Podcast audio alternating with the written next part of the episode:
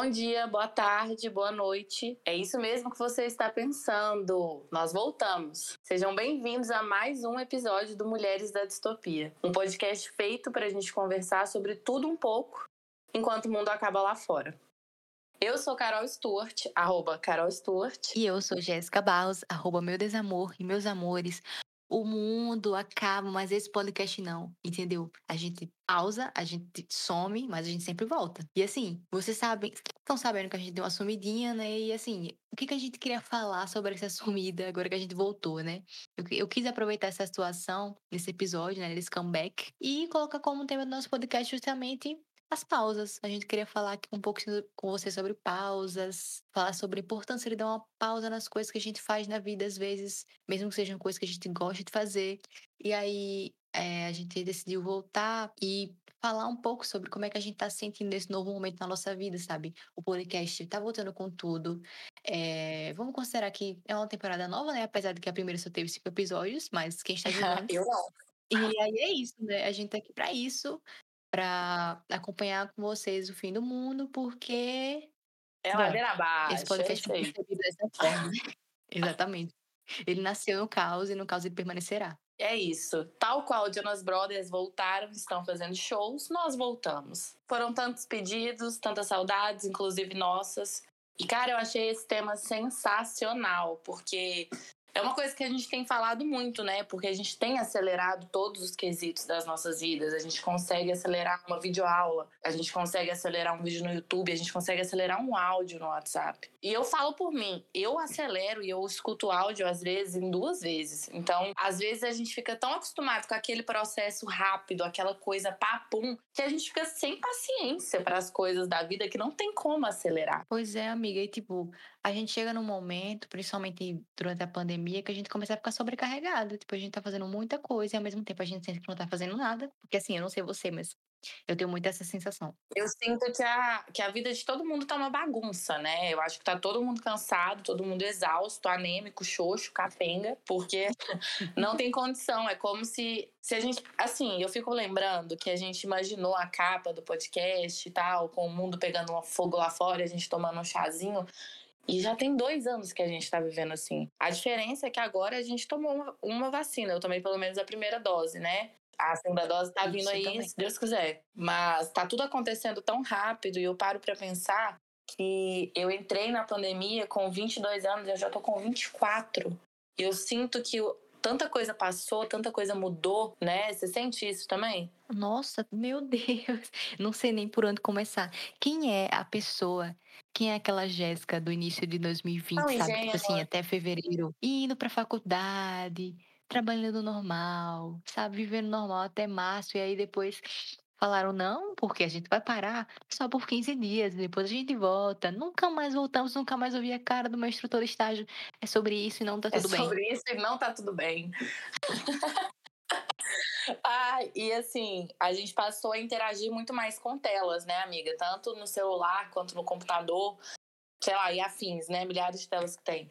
E, cara, é tão cansativo porque a gente tem a sensação de que a gente pode fazer muito mais coisas do que a gente tá, tá faz, fazia, né, no caso, a gente tem essa sensação de poder, quando na real a gente fica só cada vez mais cansado, porque, por exemplo, trabalhando home office, tem dia que eu acordo, vamos lá, eu pego meus chefes, espero que vocês não estejam me ouvindo. Eu acordo 8h55, 9 horas da manhã eu tô no computador e eu saio do, do, computador é 9 horas da noite já. Então, tipo assim, qual que, é, qual que é esse limite? Quem que vai colocar essa regra? Porque parece que nunca é suficiente como a gente tá trabalhando de casa, como a gente tá fazendo tudo de casa, produzindo conteúdo de casa. É como se a gente precisasse estar ativo e produzindo o tempo todo, e isso é muito cansativo. Não, sem contar que assim, né, a gente pensa, ah, estamos aqui trabalhando em casa, tô ganhando tempo porque eu não tô mais, entre aspas, perdendo aquele tempo que a gente gastava, sei lá, na condução, indo pro trabalho, indo pra faculdade. Eu mesmo gastava muito tempo indo e voltando da faculdade, mas assim, o que é que eu tô fazendo com esse tempo que eu tô ganhando agora? Nada, ficando mais tempo na frente do celular. Então, assim, no final das contas, a gente não tá ganhando tempo de verdade, a gente tá perdendo conexão humana. E isso é muito triste, porque não se passa um dia da minha vida que eu não sinta falta. Eu também. E eu não sei se aconteceu com você, mas eu tenho voltado a interagir com pessoas na vida real, pessoalmente tudo mais, principalmente trabalhando em eventos, produção artística, etc. E assim, é... Cara, eu tenho ficado muito paranoica. Eu sinto que eu esqueci como socializar, sabe? Várias vezes eu encontrei amigos, é, tomei uma cerveja perto de casa, etc. Mas, assim, eu sinto que eu perdi um pouco disso. Eu, eu, sinto que eu fico muito paranoica e com medo das relações humanas, porque eu passei tanto tempo no meu casulo, sabe? Que agora eu sou uma Carol totalmente diferente. Às vezes eu me perco em como eu vou apresentar essa nova personalidade que ao, ao, mesmo tempo eu sinto que eu sempre fui assim, porque também foi um momento de muito autoconhecimento, mas poxa, é muito difícil, cara, voltar, sabe, no 220 como a gente sempre esteve. Verdade. Eu lembro que eu fiquei paranoica assim no primeiro rolê que teve, né? Pós pandemia, eu fiquei, meu Deus, quem eu sou? Como é que fala? Como é que interage com as pessoas? E eu fiquei com muito medo de como é que eu ia agir. Eu acho que até que foi correu tudo bem, mas a sensação que eu tenho, pelo menos, é que quando eu volto, depois de um longo período de interação social, é que eu fico muito cansada. Mentalmente cansada, né? Vontade de fechar a porta, apagar a luz, ficar 15 dias escondida. Às vezes eu fico até com a garganta doendo, porque eu tô tão acostumada a falar menos em casa, que quando eu saio, tipo, converso muito, quando eu volto pra casa, dá aquele cansaço, aquela dor na garganta, tipo assim, nossa, filha, você realmente exagerou hoje, mas na verdade não. Porque eu tô falando normal, né? Exatamente. O meu normal de antes não é o meu normal de hoje. É o que a gente falou, se for parar pra ouvir lá os primeiros episódios, a gente se questionou sobre isso, né? Como que será que vai ser, né? Daqui a pouco, lá no futuro? Como será que a gente vai agir? Como será que a gente vai interagir com as outras pessoas? E a minha conclusão é que tá todo mundo maluco, ninguém sabe a hora de parar, sabe? É, a impressão que eu tive das vezes que eu saí é que tava realmente um surto total de tipo assim, meu Deus, a vida voltou, eu posso fazer tudo que eu fazia. E as pessoas estão perdendo um pouquinho a noção também, né? Pois é, cara, eu tô sentindo assim, da minha parte, todo mundo meio perdido, porque a gente tá naquela de ainda, às vezes a gente vê umas pessoas, mas a vida não voltou totalmente ao normal, tipo, não, aqui pelo menos, né? Não voltaram as aulas na universidade. Tem gente que tá trabalhando presencialmente, tem gente que ainda tá em um home office, então a gente tá no meio termo. Nós estamos quase lá, mas ainda não chegamos. E a gente ainda não está sabendo lidar com isso. Porque, assim, eu lembro de quando tudo começou, que assim, a gente passou por várias fases, né? Teve aquela fase inicial do tipo, o que está acontecendo? Aí depois teve aquela outra fase de negação logo no início, que era tipo, não, vão ser só 15 dias, vamos usar esse tempo.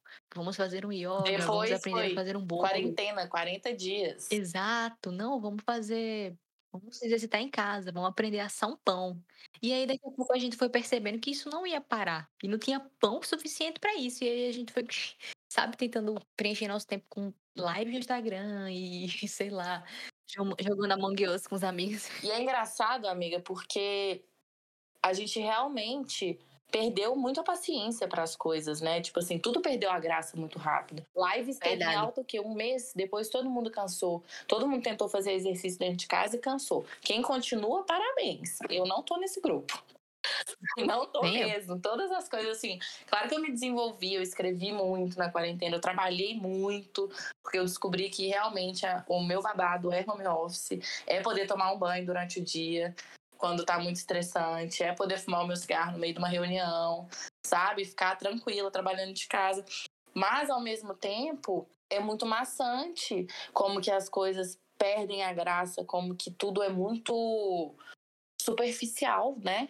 Porque a gente começou a lidar com as pessoas e com as emoções e com interações e etc e afins e tal, tudo virtualmente. Eu sinto às vezes que a gente está vivendo naquele episódio de Black Mirror que você tem que ter uma nota para entrar em tal lugar, para conversar com tal pessoa, para chegar em, sabe? Muito cansativo. Exatamente, eu concordo com tudo que você falou. E assim, o esforço que a gente faz para é, ter essa interação online é muito maior, porque a gente meio que tem que fazer um trabalho de adivinhar o que está sendo dito, porque quando a gente está conversando presencialmente com alguém, né, a gente entende o que está sendo dito, mas a gente também entende o que está sendo dito nas entrelinhas, porque a gente consegue ver a expressão facial, a expressão corporal das pessoas, mas a partir do momento que a gente só tem o, o virtual, né, que a gente só tem o texto e talvez no máximo o áudio, a gente entra num lugar um pouco preocupante de estar tá sempre interpretando da nossa forma o que está sendo dito. E às vezes a, gente, a gente, às vezes a gente vai interpretar da forma errada. Eu não sei se você também sente isso, mas rola muito comigo do tipo, o que será que essa pessoa quis dizer? Uhum. Será que ela falou nesse tom? Porque assim, nem isso a gente tem mais, sabe? E é muito triste, sei lá, você não pode, você não poder olhar pro lado durante uma aula chata pro seu amigo e falar, puta que pariu, só queria almoçar, sabe? Essas coisas se perderam totalmente. A gente não tem mais a, a, um momento de interação entre uma aula e outra, não tem uma conversa, um, fofoca, um lanchinho. Exatamente, um salgado de um real que vende na frente da UFS, pelo amor de Deus, que saudade, que hoje em dia deve estar custando R$ 5,50, sabe. Então assim, você, eh, subtrai esses momentos de descanso e deixa só os momentos de de obrigação. E aí a gente enlouquece, porque a gente não foi feito para trabalhar assim, a gente não funciona dessa forma. Fato, amiga. E como é que você tem lidado com essa com toda essa interação? Porque eu sinto às vezes a necessidade de dar um tempo nas redes sociais, mas ao mesmo tempo, eh, eu sinto a necessidade de sempre estar online e ser vista, né? Porque a gente trabalha com isso, a gente já falou disso aqui milhares de vezes, mas é uma necessidade muito latente que ficou muito maior na pandemia. Você vê que até as redes sociais estão influenciando a gente para estar cada vez mais presente.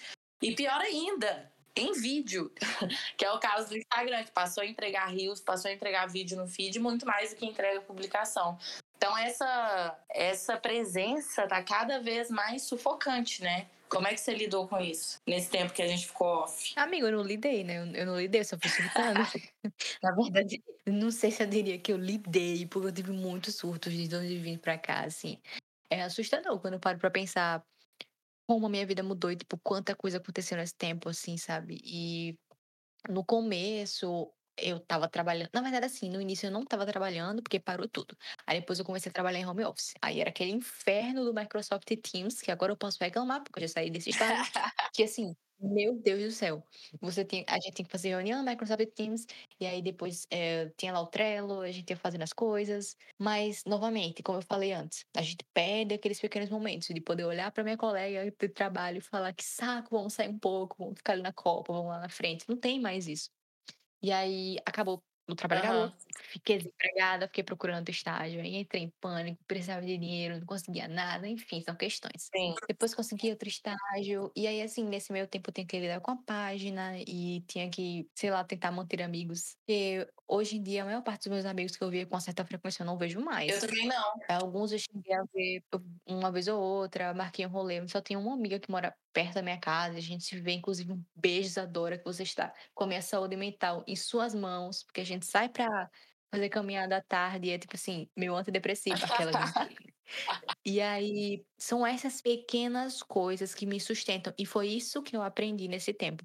É a me sustentar nas pequenas alegrias e entender que as coisas não vão mais ser como antes e que eu tenho que saber encontrar prazer no que eu tenho no momento. E o que eu tenho no momento é isso. Então, vão aprender a lidar. Total, amiga. Você falou uma coisa tão importante e que eu acho tão, tão, tão, tão importante a gente citar aqui, que é como os nossos ciclos sociais mudaram, né, nesse, nesse período de tempo. Tanto na pandemia quanto nesse período de tempo que a gente ficou off também, porque a gente não vê mais as pessoas que a gente via e parece que cada um foi para um lado, porque quando a gente está no mesmo grupo de amigos, querendo ou não, as influências são as mesmas, né? A gente compartilha músicas, a gente compartilha filmes, séries, é, documentários, e a gente acaba dividindo várias opiniões em comum. E eu sinto que cada um foi para um caminho porque cada um teve uma influência muito diferente.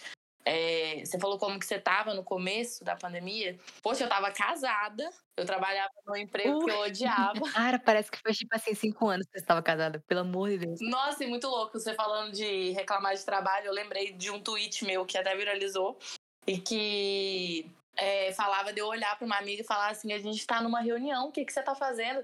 E ela virou para mim, serinha, e falou assim: eu estou fazendo as contas para saber se eu preciso continuar nesse emprego.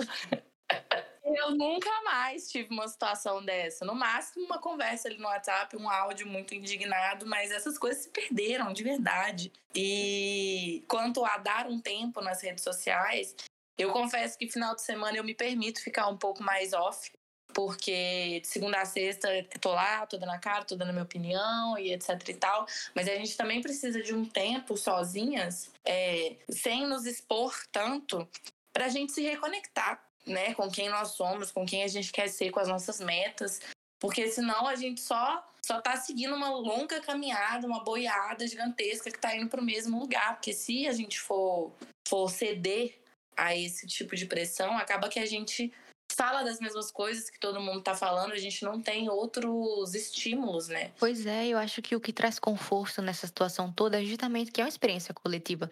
Por mais louca, por mais estranha que seja, nova, diferente, é coletiva. Então, assim, o que me dá uma paz é saber que eu posso chegar num amigo e falar, cara, você também tá assim. Ele vai dizer, tô, eu não tô aguentando mais, meu Deus do céu, sabe? E a gente vai poder falar um pouco sobre isso e dividir essa dor, porque é claro que a pandemia bateu de uma forma diferente para cada um, nem todo mundo perdeu familiares. Eu não perdi um familiar, graças a Deus, mas conheço pessoas que perderam. Não teve ninguém na minha família que perdeu emprego. Então, assim, são questões. Né? Não, as coisas não estão pesando para todo mundo da mesma forma. A gente sabe disso, né? A gente não tá no mesmo barco, a gente tá no mesmo mar em barcos diferentes. Mas mesmo assim ainda dá para compartilhar essa experiência e tentar se segurar no que a gente tem, né? Como você falou, pra gente não se perder nesse caminho aí que a gente tá trilhando. É bizarro isso que você falou, porque cada um enfrenta as dificuldades de uma forma, né? Cada um enfrentou a pandemia de uma forma, com o apoio que tinha de familiar, de amigo e etc. Mas eu vou até falar de uma coisa muito pesada que é muito difícil viver no país que a gente está vivendo, porque pela primeira vez em muitos anos, nosso país está voltando pro mapa da fome, né? Então, é sobre também, por mais que todo mundo esteja louco, todo mundo esteja depressivo, é sobre a gente também saber reconhecer os privilégios que a gente tem, né? Total. E hoje em dia no Brasil, privilégio é tão pouco, né? Porque às vezes a gente fala, ah, privilégio, qual é o privilégio? É ter um emprego, é não passar a fome. A gente chama de é privilégio que, na verdade, é um direito básico, né? Exatamente. Pra você ver o nível que a gente chegou. Quão desesperador é acordar sendo brasileiro. Cada dia é mais difícil a gente estar tá em, em situação de brasileiro. E não sei, acho que assim, o próximo governo que vier aí, se Deus quiser, Lula 2022, é, uma bolsa terapia para todo mundo, né? Eu sinto que eu nunca precisei tanto de terapia na minha vida. E é uma coisa que, se falar para mim que é de fácil acesso, gente, não é. Claro que tem as, os psicólogos sociais com preços mais acessíveis, mas a gente está correndo tanto contra o tempo para entregar tudo que a gente precisa que a gente tem se deixado de lado também, Super. né?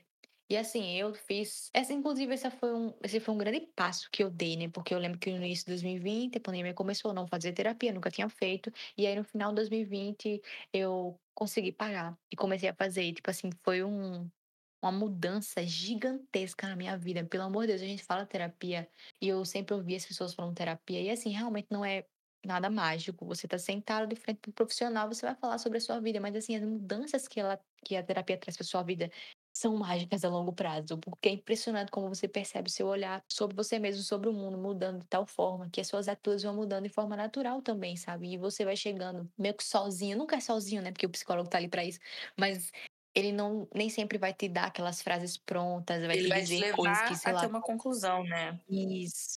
Ele vai pegar na sua mão e vai levar você, falar, olha aqui, ó, segura aqui. Então, esse caminho. Uhum. E eu acho que nunca foi tão importante fazer terapia, né, amiga? Porque é muito mais num momento que todo mundo ficou tão recluso e, e tão em silêncio, nunca foi tão importante se ouvir. Porque a, o tempo que eu fiz terapia, hoje em dia, infelizmente, eu não tô fazendo, mas o tempo que eu fiz terapia foi muito mais. Claro que assim, a, a psicóloga que me atendia era incrível, incrível, incrível, incrível, inclusive saudades. Mas eu achava tão bizarro me ouvir falar algumas coisas em voz alta, porque é um momento de você admitir coisas que você não admite em lugar nenhum. E é um momento de, por mais que você esteja acompanhado, é um momento de solitude, né? De solidão ali, de você realmente. Se, é como se na sua frente tivesse um espelho. E eu acho que foi isso que nesse período de reclusão deixou tanta gente doida ficar sozinha com os próprios pensamentos. É, realmente é desesperador. E eu acho perfeita essa colocação que você falou, de falar em certas coisas e como estar ali sentado de frente para um espelho. É exatamente isso. Inclusive, gostaria de deixar aqui uma indicação de um livro chamado Talvez Você Precise Conversar com Alguém. É, esse livro é de uma terapeuta. Eu estou lendo, acho que eu estou em 70% lá no Kindle. E assim, maravilhoso, porque ela fala da experiência de alguns eh, pacientes que ela atendeu, que ela pediu permissão, né, para falar deles no livro, ela mudou o nome e tal, e fala sobre a jornada desses pacientes e sobre a jornada dela enquanto paciente, porque ela também fazia terapia. E assim, esse livro é sensacional, sensacional mesmo. E ela faz um, uma observação exatamente como essa que você falou, que a terapia é como estar de frente um uhum. espelho. Você, às vezes, muito mais difícil do que chegar e falar a sua vida para outro alguém é ouvir você falar da sua vida, porque a gente é tão acostumado a jogar essas coisas para dentro e quando a gente bota para fora, elas parecem ganhar uma forma diferente, né? E a gente não tá acostumado com isso. Assusta um pouco, mas no final das contas vale muito a pena. É, eu lembro quando, quando eu tava fazendo terapia, eu sempre saía de lá ou muito destruída sabe? De tipo assim, meu Deus, eu preciso dar um jeito na minha vida. Ou realmente muito determinada a tomar alguma decisão e a tomar alguma atitude porque é um empurrão, né? E eu fico pensando como que. Que é, é aquela frase, né, amiga? Quem é que faz o palhaço sorrir? Porque os terapeutas também devem ter ficado em crise total nesse momento de loucura, de surto, sabe? As pessoas todas confusas mentalmente. E eu acho mega importante, achei esse livro interessantíssimo, inclusive quero ler, porque Nossa. é importante, né? A gente também ver a visão de quem cuida, de quem tá ali ouvindo e entender a trajetória desses pacientes, porque muitas vezes a gente fala de terapia e acha que, ó, um, dois, pronto, entrei na terapia, já dei dez passos, já estou pronta, sou uma nova mulher, mas é um trabalho que demanda muito tempo, muita, muita abdicação de coisas que a gente tem como certezas, né, amiga? Porque eu acho que é isso, é a gente se depara com coisas que a gente acha e pensamentos que a gente tem sobre outras pessoas que às vezes, na verdade, a gente está enxergando falhas nossas nos outros também. Exatamente, exatamente. E eu acho que esse livro também foi muito importante para mim, justamente para desmistificar essa imagem do terapeuta. Não é como se ele fosse um super-herói, uma pessoa super evoluída, que não tem problemas, que vê tudo de forma muito clara, enfim. Inclusive, o, o plot principal aí da que faz a terapeuta começar a fazer terapia é um término de namoro e ela ficou obcecada e é muito engraçada na, o jeito como ela escreve, que ela fala que eu não vou dizer o motivo para não dar spoiler, mas enfim, termina o namoro e ela fica chamando ele de psicopata. Ela fala: Eu vou para um terapeuta que eu quero que ele me ouça falar e concorde que o meu namorado é um psicopata. E ela tem ciúme de ciúme, ela ficou obcecada, querendo, vendo as redes sociais dele. Então, assim, gente como a gente. Gente como a gente. Também tem problema. Nossa, e agora você falou também disso. Eu sinto que a gente deu uma fugida do tema em alguns momentos, mas assim, tá um bate-papo muito gostoso.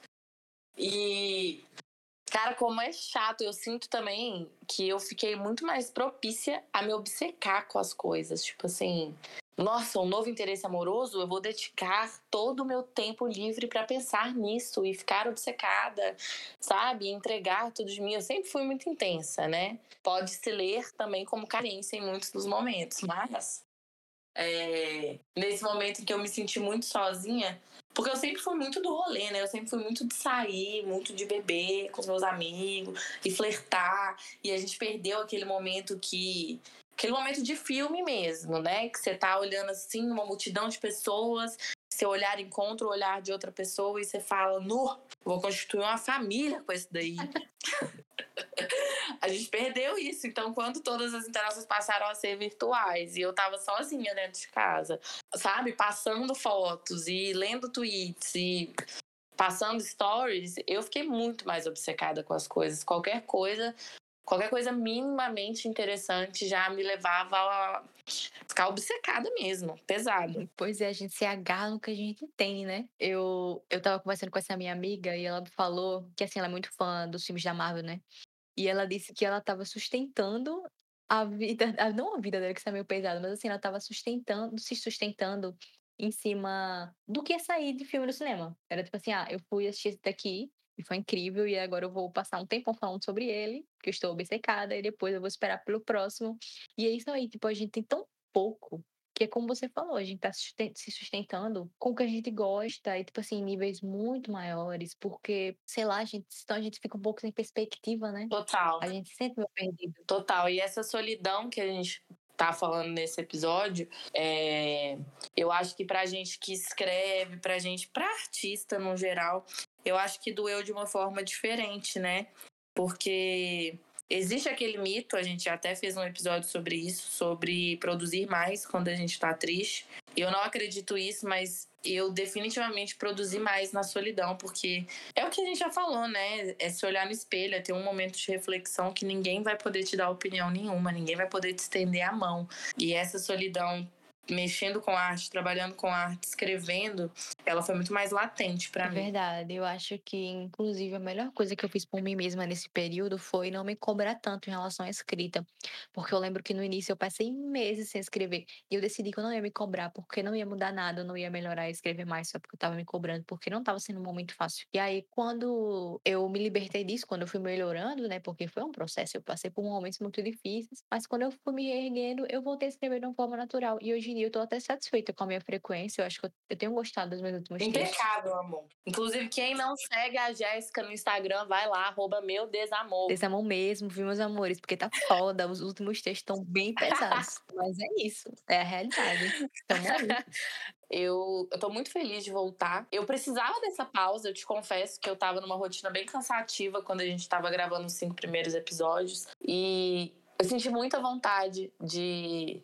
Muita vontade, muita saudade de externalizar os meus pensamentos assim de novo e de ter essa troca, porque querendo ou não, quando a gente fala, a gente não tá falando pro vácuo, né? A gente sempre tem um retorno. E o podcast também foi uma forma que a gente achou, querendo ou não, de criar conexões e de criar diálogos com outras pessoas. Então eu tô muito grata de voltar, sabe? Tô muito feliz de de estar no Discord de novo, de apertar o play mais uma vez, enviar para edição. Enfim, tô assim animada para os próximos passos. Pois é, eu também estou muito feliz, estou muito animada. Espero que vocês entendam por que, que a gente deu essa pausa. A gente falou bastante aqui, né? E tudo que a gente diz leva para esse ponto. A importância de saber dar pausas. E a gente deu essas pausas, a gente teve um momento que a gente precisou e agora nós estamos aqui de volta, animadas para continuar fazendo.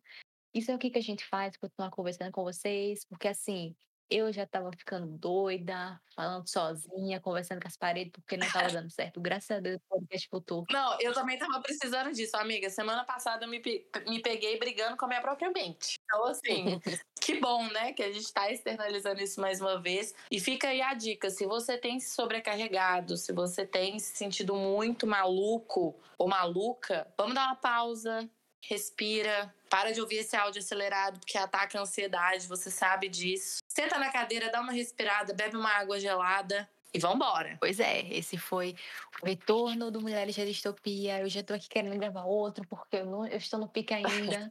mas aí a gente vai ver o que isso vai dar. E assim, eu espero que esse episódio saia o quanto antes, porque eu estou ansiosa. Eu quero falar para todo mundo que a gente voltou. Eu quero compartilhar nos stories, nos grupos, enfim. Tô animada, tô animada. A gente tá voltando com tudo. É, eu espero, inclusive, que nos próximos episódios a gente consiga ter uma interação ainda maior com vocês, no sentido de ler alguns casos que vocês podem passar para a gente pelo Instagram, enfim, são ideias. E como diria o ilustríssimo Carlos Drummond de Andrade, a vida necessita de pausas. Vamos aprender, né? A respeitar as nossas pausas e a gente vai pausar por aqui por hoje. Muito obrigada por escutarem a gente, por darem esse espaço no seu dia, seja no ônibus, seja enquanto você faz um almoço bem gostoso. Muito obrigada por abrir esse espaço e nós voltamos. Voltamos e não vamos sumir dessa vez. um beijo, eu sou Carol, arroba Carol Stuart, e esse foi Mulheres da Distopia. Eu sou Jéssica Barros, arroba Meu Desamor. Um beijo para quem fica. Tchau. Tchau.